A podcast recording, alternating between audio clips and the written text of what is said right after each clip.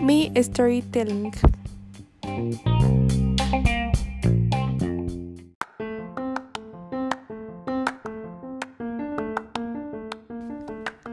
Eres una vez en un lugar muy lejano donde habitaba una niña que tenía en ese entonces 15 años de edad.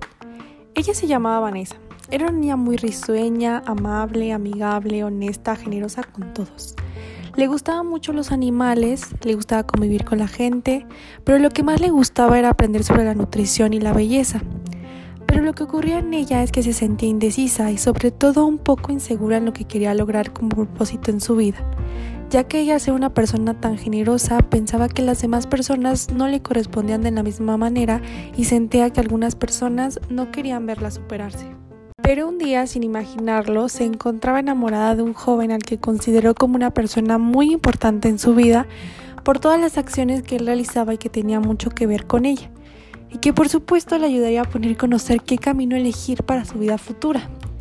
Él enseñó que la vida nunca es lo que parece, sino que hay que luchar cada día por los sueños sin importar lo que las demás personas piensen y enfocarnos solo en nosotros mismos y en la felicidad.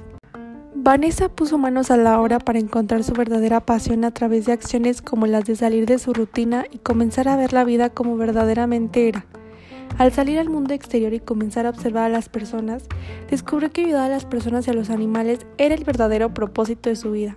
Y descubrió también que su misión en la vida era enseñarle a la gente el buen hábito de alimentarse correctamente, ser generoso siempre y también poder crear un refugio para perritos.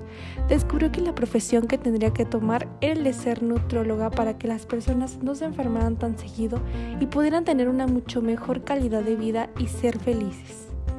Ella comprendió el verdadero propósito de su vida y llegó a la conclusión de que su verdadera vocación era poder llegar a ser una gran nutrióloga y ayudar a la gente siempre que ella pueda y sin importar las circunstancias en las que se encuentre.